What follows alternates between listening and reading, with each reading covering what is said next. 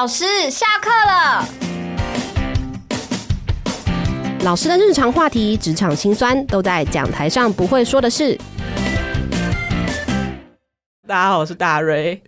就是我们今天来宾依然是上一集跟我们聊了很多的萨比尔。我们今天其实有一个主题啦，就是说不算命，就是也可以掌握人生。就我们刚刚有聊了一下，嗯、其实你对算命这个关键字是很有感的，对不对？对，就就因为听说你也曾经被强迫带去算命过。我是没有办法被强迫的，但是因为就是我不小心答应了人家，哦、对，所以我就是误上贼船。我是一个重视承诺的人，所以。嗯。对，所以基本上我答应了，我就去了，只好赴约这样。对对对，其实那本来是要去学算命。哦，所以我本来以为我是学生，哦、所以我去了之后就被算命。哦，不小心，对对对，被被展示了自己的一生这样。对对对对对，然后那个命理专家呢，他就听了我讲的一些东西之后，他就算一算，然后他就给了我一些建议。嗯，但因为他给的建议我没有不知道。可是、哦、都是你已经心里有底的事情嘛？但是我选择了就是这样子。哦，对，所以我基本上觉得算命怎么说，就是说，嗯，对，或许他可以给我某种讯号。嗯，对。可是人生是自己的，有一些东西自己没有办法，嗯、就是没有办法。嗯，对。就比如说那个算命的老师，他就是告诉我说，我如果要让我的人生顺遂，嗯，OK，嗯，那我就得去面对我跟我父亲的关系。嗯，那我就我就跟他笑一笑，嗯，我就跟他说，这是一个决定，嗯，我也知道，我如果去做这样的事情，嗯，那我的人生有可能会不一样，嗯，对，但是这是一个决定，嗯，这是我从小的一个决定，嗯，就是我没有要。这个关系，嗯嗯，对，而且这个没有要，不是我单方面的不要，嗯，而是这是他就是有一些故事的发展，嗯，对，然后再加上我基本上没有办法接受父亲的某一些行为，嗯，所以我决定不要，就这是一个决定，嗯，对。所以，就算是我知道说，对啊，去做这个修复关系，对我的人生未来是有可能会运势会比较好啊。嗯，那没有办法，我没有办法做这个，我没有办法这样做。嗯，因为那是已经是我从小的一个决定，而且这是我承诺的。嗯，对我对我自己承诺的。嗯，Yeah。所以我基本上是，我觉得有一些时候就是对算了命之后呢，嗯，有一些建议好像是这样，可是不见得。真的能够这样做啊？不见得是我们真的想要做的事情。是的，嗯，yeah, 那当然就是我必须要去，我我笑一笑，就是我知道这样的路比较难走嘛，嗯，那就比较难走啊，那没关系，我就接受它，那就这样子。嗯、对，就好像说学校会做一些性向测验，嗯，就性向就是说跟他未来的发展的这种兴趣啊，未来发展的方面的这种，对，是。测验，职业的测验适合走向哪个？对对对对，对这东西基本上我从小也觉得熟，就是测出来，然后呢？哦，比如说他测出来你适合当厨师，可你完全不喜欢在厨房的环境，这样。不完全是这样说，就好像说我从我小时候基本上我学乐器是我听一听之后我就会了，嗯，然后我就可以去演奏它，嗯，那我知道我有这个天分，嗯。对，问题是，对我就是我知道了这个天分，然后呢？哦，对，就是比如说我是一个单亲家庭的小孩，妈妈抚养我们长大，她很辛苦，嗯，那学音乐其实很花钱，嗯，所以就算我知道我这个天分，嗯，但我不愿意，嗯，去往这个方向发展啊，嗯嗯，对，那所以有些东西对我来讲就是知道了，然后呢？哦，就是它就是一个知道，但是它不见得。我们能够这样做，或是我们决定要这样做，嗯，有时候是我们得决定不要那样做，嗯，对，所以算命这件事情对我来说就是一个，我不是那么就是你说的有感，就是我就是会笑一笑，嗯，对。那那个算命的专家他还跟我讲了一句话，他说，嗯，OK，你想要做的一些事情啊，感觉起来会想要去影响一些人的生命，嗯，但是啊，你的这个命里面看到你不是个灯塔，哦，你是小蜡烛，哦，也就是你的影响力不会那么大的。小蜡烛不好吗？哎、欸，重点就在这，我就觉得、啊欸、这跟我的画面刚刚好一样哎、欸，我就是想当个小蜡烛。对，谁说我想要当灯塔了？对呀、啊，对，嗯，我觉得如果是灯塔的那个画面，比较像在造神。嗯，对，我不喜欢这样。嗯，对，我觉得每一个人只要把他的环境、他周围的世界影响好就好了。嗯，对，所以就好像说学校的老师，我觉得老师真的是不要太小看自己。有可能你是比如说国小一二年级的老师，对，你可能对你可能是一二年级的班导，嗯，你在这个小孩子的人生里面可能就参与他两年，嗯，扣掉那个呃寒暑假啊、周末啊，OK，就没几天。对，对，但是你对他就是有影响力的，嗯，这也是老师这个工作我觉得很伟大的地方，嗯，对，就是不要小看自己，就至少我们参与了他某一个阶段，这不是至少，我们真的着着实实的参与了这个阶段，而且我相信百分之九十九点九以上的老师都是非常尽心尽力的，嗯，对，然后他也很愿意，就是有很有，就是很付出很大的耐性去给孩子的，嗯，这是我非常相信的事情。嗯，对，那这也是我觉得老师这个角色是这个身份是真的很重要，然后可以为这个孩子带来影响是很大的，即便可能就是只是一个观念，嗯，所以其实大家都可以是小蜡烛就好了。对啊，你看。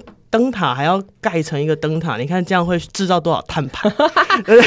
小蜡烛也是照亮了很多人哎、欸。对啊，对啊，他只要把他的环境照亮了，啊、然后他会再去影响身边的人变成蜡烛。其实刚刚会提到蜡烛这个原因，也是因为我们刚刚在聊啦，就说其实老师有很多种，像是 Xavier 你自己本身在当教练这个角色嘛，嗯，就是也会接触到像是学生，就是来跟你学习的人，嗯、然后但是其实老师这个角色，他可以是很多元的。就是展现出你自己的个人特质，因为像上一集我们有聊到说，嗯，其实每个人都会有不同的特质，然后去影响到我们在不同情境下的一些反应。嗯，然后其实我们也可以，嗯，回到老师这个角色啊，其实我们可以顺应自己的特质，然后去发挥你的影响力，对不对？可不可以跟我们聊一下，说你自己都是怎么做的？就在教练这个角色上面。呃，OK。嗯，我可以跟大家分享我一个身份哈、啊 啊。对，这边帮大家介绍一下，嗯，Xavier 同时也是健身教练，是的，对对对对，他有，所以他他是真的有教学经验，然后他有一些学生是好像还是小学生，对不对？对，最小的学生是中班，嗯，他的学生年龄层其实是非常的广泛广泛，对，对，对，所以他有跟各个年龄层的学生就是一起互动。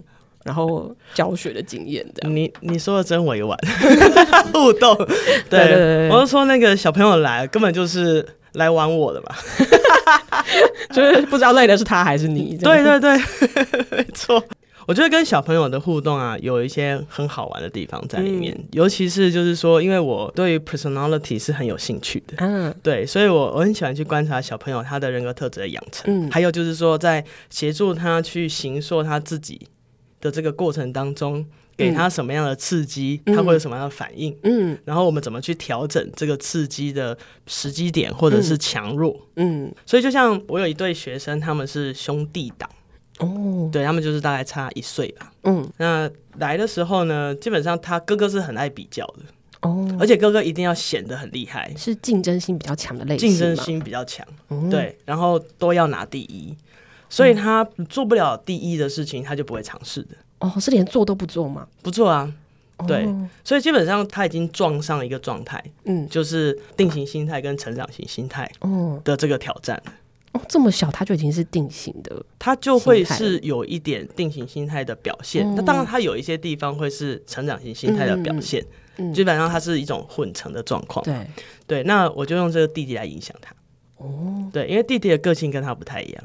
弟弟的个性就会比较愿意去尝试，哦，对，然后比较听得进去，就是说，哦，是如果失败了没有关系，嗯，那就再试试看，失败就是一个，哦，他就这样。那比如说你要跳过去这个东西，跳不过去你就把它推倒，他就推倒，就这样。那我们就把它装起来，然后你再跳一次，就这样子。对，所以这个弟弟就是我给他的这样子一个面对这个世界的。观念啊，嗯，哎、欸，真的有被他吸收进去，嗯，所以他有时候会去跟他哥哥讲一些让我觉得很厉害的话，哦，比如说哥没关系啊，这就练习就好啦。哦，就反而他反过来可以给哥哥一些启发，这样是的，嗯、然后慢慢的这个哥哥接受到弟弟这样的刺激，因为他有一种要赢的心态嘛，嗯、所以这种观念怎么能够只有弟弟有呢？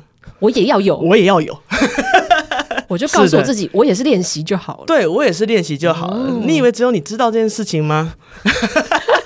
真的，哥哥慢慢的利用他的特质，对，就利用他的特质，慢慢的就是我就会有一搭没一搭说，哎、欸，你看你弟都知道、欸，哎，练习就可以变得很厉害啊，嗯、这专键你知道吗？Yeah，那他就是觉得哦，我知道，他就说我都知道，我知道，我知道啊。一开始的时候他不太接受，可是慢慢就会发现他的行为就变了。他说我也知道啊，嗯、就慢慢的会内化到他的内心，Yeah, 也变成他观念的一部分，也是变成他观念的一部分。嗯、那他有放弃他的竞争意识吗？没有，嗯，但是他能够去尝试着做一点冒险。嗯，当然他还是会去评估，嗯，那当然我们还是希望小孩能够有点评估嘛，不要所有事情都在冒险，那基本上一发不可收拾。好，这当然。对，但是至少他会愿意去接触一些新的东西，或者是他觉得他做不到，嗯、那他后来就会告诉我说不可能。以前的话他不会，他竞争意识很强，嗯、所以他只会停在那边。然后就什么都不表示，哦，他就会就像一个生物，就突然间静止在地上，变成一坨，就掉在地上，就停在那里，就是掉在地上的生物一样。哦，但他现在至少可以表达，他会表达他的意愿，他会告诉我说这不可能，我跳不过去的，这不可能。哦，可是他某种程度就是也表现出他想要求救这个部分。是的，就说他可能其实真的想要讲的是说，哦，我觉得我真的做不到。没错，嗯，对，他就改变了他的行为，但是这个改变就是也让周遭的人可以有一个试着对他。帮助的机会，没错，对，然后或者是引导他的一个机会，对不对？总比他就是在那边，然后什么都不说。是的，好来来的，因为这种很重要，不管今天是什么样子的困难处理的情境，嗯，如果孩子他不讲，那就很难继续，对，我们就很难继续下去，对，就停在那嘛，对。但是他慢慢的就是学习着去跟他这种面对不确定性的这种，或者说没有自信的这种状况的情绪相处。嗯，对，他就比较不会就是把自己都关起来。嗯，对，所以那种状况之下，我会就会跟他谈，就是你为什么这么断定你做不到？哦，就你你从何断定的？你怎么样去评估的？嗯，你可以告诉我啊，你评估点是什么？嗯，还有就是说，真的做不到，到底会发生什么事？你的想象是什么？慢慢引导他去想。去思考呀，yeah, 那基本上就是慢慢的让他练习去建立这个思考的回路。嗯，他是建立得起来的，他是会告诉我的。哎、嗯欸，你不只是一个健身的教练哎，你还是他的心灵教练，就是慢慢的去有这件事，我跟他的，我跟他的爸妈有谈过。嗯，我跟他讲说，你小朋友要来哦，大概重要是两件事情，一个就是让他有长高的刺激。嗯嗯、对。但是他到底这么小来健身干嘛？嗯嗯，就是你不要想说他真的叫做来健身啊。嗯，对，我就是会让他有足够的这个运动的内容，让他能够刺激他长高，嗯、或者是刺激他的筋膜的发育等等这些东西。嗯，好，那另外最重要的是，我要教给他一些就是面对困难、挫折、挑战的这种态度。嗯，这个成长型的心态。呀呀呀！嗯，就运动当然是很重要啦。就是强身这件事情，嗯、但听起来就是引导他去有这个心态的改变，嗯、其实也是他一生可以带着走的一个宝藏，可以这样说。对对对，然后有很多的观念提供给他去思考，但是因为不同的小朋友他的 personality 不同，嗯，那你要跟他谈这个事情的方式就要不一样，嗯、不然就很明显的他就是不在这个频道上。哦，对对，大人的话，可能他还会，你又觉得说好像我们有在同一个频道吧，因为他会演绎的很像在这个频道上。嗯。就可能像比如说，我想对老师来讲，会面对到大人就是家长嘛，嗯，对呀，嗯，但是对小孩来讲的话，他是很你是很直接可以知道说，你这样子的说法他 get 不到啊，对他没有 get，他听不到，对，他不懂，对，嗯，所以可能就是要先用他能够懂的方式去跟他谈，嗯，那这个东西有时候是跟他 personality 有关的，嗯我觉得这也是 Xavier 你很厉害的一个地方，就是因为我们这样聊下来，就是你很会去观察这个人。那你应该也有一些，比如说观察的方式，对不对？就是去观察说，哦，这个人可能他在互动之中，他可能是一个什么样的态度？所以我觉得可能观察，我可能不会说观察。嗯、观察的话，可能大家的就是说直觉会觉得是眼睛看到什么嘛？哦、观察，对不对？但其实不是吗？不是，它基本上来自五感呢、啊，五、哦、就是所有的感受。嗯，对，去 feel 这个人。比方说。像我们我们平常说的观察，可能是说，比如说观察他肢体语言，嗯，他现在是什么状态？然后，但是其实有时候，可能你听他的声音，嗯，也许他讲话的语气，哦，嗯、也许这个语气有一点迟疑，嗯，也许他对于他现在这个状况不是这么肯定或有信心，嗯，就是这也可以是一种观察。Yeah. 对，然后或者是像刚刚讲的，就是他会原地不动，嗯，就是在那边散发出一种大家不要靠近我的这种氛围，就这可能也是一种观察，Yeah. 是不是这样说？是的，然后那种氛围的话，嗯、基本上我会去 test，哦，测试说是不是这个，我会去 test 看看他是不是真的不要我在那里，哦、还是他要我在某一个地方，嗯、然后摆出什么动作。像是什么？比如说，他有可能其实是要我在一个两步的距离哦，不要太近，不要看着他哦。但我就是坐在那里，然后呢，然后他就可以接受。可能他需要的是这个，哦，就陪着他，对。然后，但是不要靠近他，一直问东问西的这样。有可能他那时候就需要这个，哦，对。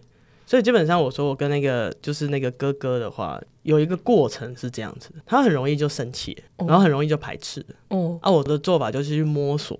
他要的距离是什么？在那种生气的状况，他要的距离是什么？是完全不理他吗？还是对，我就觉得，哎，那我就试着先完全不理他，看看他会怎样。对，然后发现他不行，发现不，这不是好方法。对，然后我就想，OK，那我就换个方式，我就 test 一下，然后就会找到说，哦，那他大概会想要的距离大概是怎么样的？然后他会想要我一直看着他吗？还是他会想要我不要看着他？还是他要我做？他如果做些什么的时候，他会觉得自在一点？他会愿意回来到现在这个世界，嗯、去抓到一个你们之间的一个距离，适合的一个距离，这样。呀呀呀！我觉得就是我在做教练这件事情，不管是对大人还是对小孩都是一样，就是在找怎么样跟他跳得起这支舞嘛。嗯，就你们可以找到一个彼此都觉得 OK，这样子是 OK 的一个距离。当我自己可以对我自己有很足够的了解，有我的自我觉察的话，嗯、基本上我要怎样我都可以 OK。所以重点是我能够很快的去调试我的呃，比如说距离，或者是我的我跟他跳这支舞的方式，是让他觉得 OK 的。嗯、哦，Yeah. 我觉得这个点蛮重要的，嗯、就是当我们觉得自我觉察、觉知道自己的状态的时候，其实你就很容易可以抓住你跟对方的一个关系。对，因为我觉得当我可以有很好的自我觉察，有一个重点是我能够知道我怎么了，嗯，然后我会知道我的需求是什么，那我要怎么样可以自在一点。嗯，当我可以自在一点，嗯，那我环境里面的人就会感觉到自在一点。哦，他会被我影响的嘛？你散发你的小蜡烛的影响力。对啊，对啊，对啊，我只要当小蜡烛就好了。没错，这个的确也是我觉得师生之间很容易互相影响的一个地方。嗯嗯，学生比较可能难以说哦，做到自我觉察。因为这个这个境界有一点比较难，对年纪小学生来说可能有点难。对，然后但是大人，我觉得这个是可以，我们可以慢慢练习的。是的，就是自己去找到说，哦，让我觉得在这个环境里面自在的一个方式。对，或是我在这个状况下我需要什么？是的，因为只要你自在，别人就会自在。嗯，他在被自在的对待的过程当中，他会学到他可以自在一点。哦，就好像说信任也是啊。如果我可以释放出很多我对你的信任，你会在被我信任的过程当中学会信任我。嗯，它是互相的。我怎么样对待你，你就会学会怎么样对待我。嗯，对，所以如果我可以对待你是一个我很自在的样子，嗯，那你就会学会用一个自在的样子来对待我。嗯，一样。嗯，没错，因为这是彼此人跟人之间就是会有这种影响力的存在，互相影响的这个过程。呀呀，就好像说，对，如果有个小孩，他就是要影响你，让你很生气。你就会被影响，你就也会被弄得很生气，就是很生气嘛。对啊，然后你生气之后，他也很生气嘛，就全部都气在一起。啊，但是如果我们会自我觉察，你就可能可以问自己说：啊，我现在到底是为什么这么生气？对，然后我有必要现在这么生气吗？或是说，哎，我这个生气是现在立刻就一定要表现出来的吗？嗯，有可能是。对对，那就就是好好发脾气。我现在就是要这么生气，让这一群这一班的人都知道。对，谁才是老大？哎，是这样。哎，有些时候它是一个必要的手段呢。啊，对。但我要知道，我现在这只是一个手段呢。没错。嗯。然后这个手段是为了某一个目的嘛？比如说，这全班已经吵到不行了。对对对，混乱到一种境界。嗯。那的确，你可能会需要用这种极端的手段，嗯，把大家先都让大家先停下，对，或者注意力让他回来。是的。嗯。然后接下来你要知道，因为不可能用这个方式就能够走天下，嗯、人不会因为这样就服你的。对对，所以那接下来你要怎么跟他们谈？嗯，那很重要，就是说你要先能够很清楚知道说你自己发生什么事嘛。嗯，对。那当你很清楚的时候，你才知道你自己可以做一些什么样的调整，让你自己回到你自己的轨道上。嗯.我觉得刚刚讲到自己的轨道上。这个话题也是蛮有趣的，因为我们刚刚在聊天嘛，嗯、聊到以身作则这件事情、嗯、啊，就是你要讲大家，你要跟大家分享一段洋芋片是吧？对对对，因为我们刚刚在聊到说，就是因为毕竟当老师这个角色啊，我们有很多社会期待。然后其实我觉得当爸妈也是啦，就是我们可能会有一些事情不希望小孩做，嗯，然后我们就会觉得。哎，那我我就是要限制他。来，我可以让你告诫一下。对对对，因为比方说，我个人就是一个，就是我会我会限制我的小孩，就是不能吃零食，因为我不希望他这样子。嗯、然后我就会也会给我自己这样的限制，嗯、就会说啊，那那我就不要在他面前，我不我不想要看他看到，是因为我觉得这是一件不好的事情。嗯哼。可是这样就会变成说，我就会没有这个原则，就没有一致。嗯，就我是一个表里不一的人。就我表面上在那边教训他说吃了这食物不好，但其实我还是偷偷的在吃洋芋片。哦，对我觉得这个叫做言行不一致啊。啊，对，我觉得表里要一致这件事情，我不晓得为什么要，因为有一些时候你不能够表里一致啊。嗯、什么意思？比如说，你好像你在是不是上一集有讲到那个翻白眼？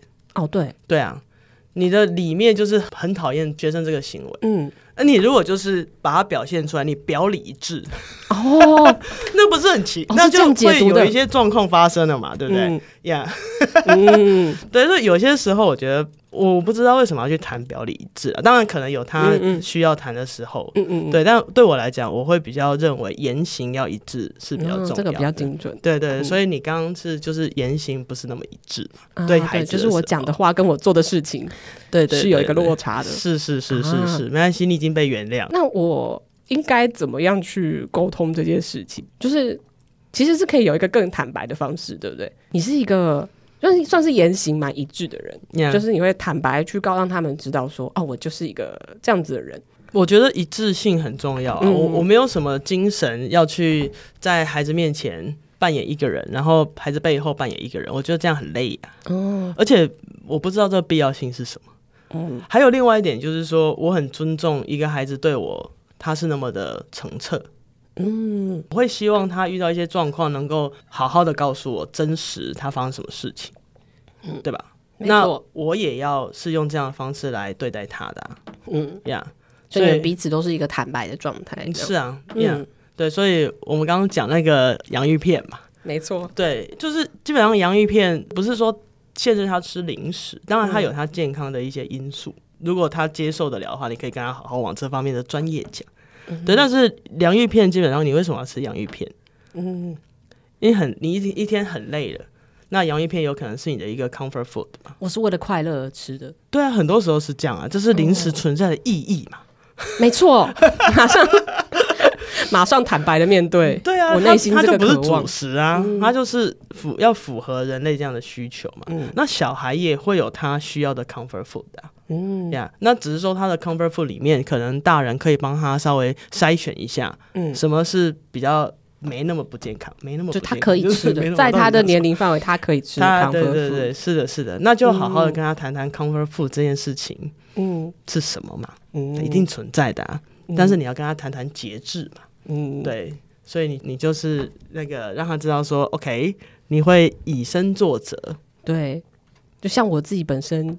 我也是有在节制的吃洋芋片哦，这样子吗？对啊，我买的都是小包的，我绝对不会买像 Costco 那种大包的哦。对对对，因为那个大包会受潮，就没那么好吃。哦，对对，这一部分就对小孩消音就好了。对对对，他以后长大就知道了。哎，但是这个也是我们可以跟他沟通的，就是 也许我们可以吃，但是我我控制这个量。是的，就是我们不一定是用传统的那种方式，就是我就是一直限制他，嗯然后跟他说哦，我们不可以做这件事情。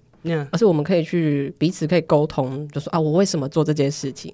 以及这件事情，如果我觉得它是没有那么 OK 的，嗯、我可不可以有一个限制的范围？对，对对对.就是我觉得这个是大家都应该比较向往的一种，不管是在亲子或者师生之间的一种沟通的状态。但是你你像你刚刚谈到一个很重要，你就是比如说像这个例子，就是你可以先诚实的面对你自己啊。就是我就是为了快乐，我想要吃洋芋片的。对，这是人之常情嘛。哦，我突然觉得心灵得到 很大的 一个宽慰的感觉，因为那是事实啊。我不太喜欢，就是说反人性啊。嗯、你说不停的压抑自己嘛？对啊，因为这是人类会有一些就是这种需要啊。嗯、对啊，不管他今天年龄是什么样的年龄，这是肯定的啦。嗯、对，那所以告诉他说，你不会有这种需要的。嗯，这不太切实际嘛。对，但是是要让他知道说他怎么样去管理他自己的需要，嗯，他怎么去 manage 他自己，嗯、然后到底怎么样叫做足够？嗯，对，那你甚至还可以跟他谈谈怎么样能够觉得满足啊，嗯呀，yeah, 其实只要一点点，你就会感觉到更快乐啊。嗯，你不见得要去追求极度的快乐啊。嗯，所以基本上他的这个周边有很多东西是可以跟他谈的。嗯，是可以慢慢去沟通，就是找到这个。自己的人生态度跟方向，嗯，对对对，所以就是你可以放过你自己，好好的吃洋芋片。真的，我觉得在听的各位老师，我们也可以放过自己，好好在桌餐办公室里面把你的洋芋片拿出来，因为这也是我们听过很多老师的心声。其实很多老师会在办公室里面偷偷的放零食，嗯，但是一定都是在呃学生不在周围的时候吃。因为毕竟学校是不太方便，就是这样公开的吃零食的。OK OK，所以今天开始，老师们，我们把零食拿出来吧。我们到底录了什么？这段是不是需要剪掉？没有啦。但是我觉得，我觉得刚刚这个提醒很好，就是我们不是说一昧的，就是在这个角色上压抑自己，压抑自己的需求，而是我们我们可以坦白去面对，然后去解释它。它中间是有很多。角度是可以去讨论的，对对对。不过当然我还是得讲回来，就是说老师真的是对一个孩子来讲，在他的成长、嗯、他的心智的，就是养成的过程当中，他是一个重要的角色。嗯，因为在学生的这一段过程当中，他的心智成长会进入到规范。规范的话，基本上他会把一些，比如说老师啊，嗯，就是会把他当做是一个权威。嗯，所以。有时候可能就会在家里面，就是以前在家里爸爸妈妈说的就是对的，对，好，然后慢慢慢的去学校之后就变成老师说的是对的，对，老师说怎样怎样，对，老师说都是老师说嘛，没错，对，就是回家也会一直讲，对对对，因为这是很正常，就是小孩子他在养成的这个过程当中，在这个阶段，他就是会把老师当做是一种权威，老师讲的是对的，老师讲的话，很重视老师讲的话，对，那所以当然我们还是会需要有一些自我要求，因为。的确，就是这是孩子都在看的，嗯，但很重要就是说，我们要传递给孩子的是什么？嗯，有时候可能不是那种，就是说行为上的这个叫做对的，那个叫不对的，这可以，这不行，嗯，有时候可能是一种人格的一种养成嘛。我们要怎么样树立成一种典范？嗯，那个典范到底是要带给孩子的生命什么样子的影响？嗯，这样。那如果说你能够找到，你可以很了解你自己，嗯，然后你去帮自己。形塑好你希望能够传递给孩子的那个样貌，嗯，也是一个很你很自在的一个样貌，嗯。但是在这个过程当中，当然你不是一个只看着你自己，嗯，的一个个体嘛，嗯，因为你是在一个社会里面，所以会有一些你跟别人的关系，嗯。所以那综合这些考量，你的样貌想要是什么？就像是小孩，他们对他自己的环境也会有影响，他会影响到其他小朋友啊，就好像我刚刚讲的，弟弟会影响哥哥嘛。嗯，所以基本上老师是一个 role model，这是没有办法改变的，嗯、因为这是孩子成长的过程的需求。嗯、但是刚刚这个提醒我觉得蛮好，找到一个让自己自在的一个样貌，嗯，一个方式，嗯、然后去思考说，我真的想要传递给这些学生的是什么.也许你就不会一直受到这些社会框架的期待，然后。让自己觉得觉得压力很大，比方说有人说、嗯、老师就是不能吃零食，对哦。可是你如果回过头想，我可以吃零食啊，但我同时也是可以教育我的学生，说我怎么去选择，呃，去选择好的食物，yeah, yeah, yeah. 就对我身体好的食物，yeah. 或者我怎么去自我控制，就我还是可以传递给他一些事情。也许你就不会一直对自己的角色就是有那么多焦虑，跟觉得不符合别人期待的地方，好像自己做错了一些什么。Yeah, 对对对，这也是一个很重要的示范。嗯，嗯，就我示范说我怎么样去面对这个状况。让我的学生就是有一个可以学习的对对对对，我以为你要讲回就是你的这个忏悔。哦，你说回去就把它把我的零食柜就是清空，对，或者是我从此就敞开这样，对，敞开这个零食柜，对对对，然后让他们看得到吃不到，哎，这个好像也是个也是一招，我之后再来跟大家分享一下我家零食柜的后续。如果有人想听的话，可以留言在那个留言区。好啦，我们今天很谢谢 Xavier，OK，就是来跟我们分享很多，就是在教练这条路上的，给大家很多的启发啦。我相信。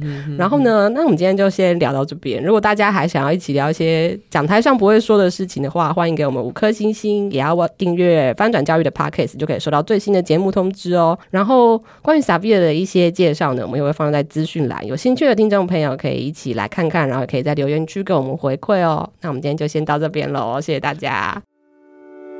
翻转教育提供订户三大独享服务，一年六场免费研习活动，提升你的教学力。每月推出教学资源，备课省时又省力。畅读全站文章，丰富教学视野。立即订阅翻转教育三六五，一天只要一块钱，让你三百六十五天轻松掌握教学动能。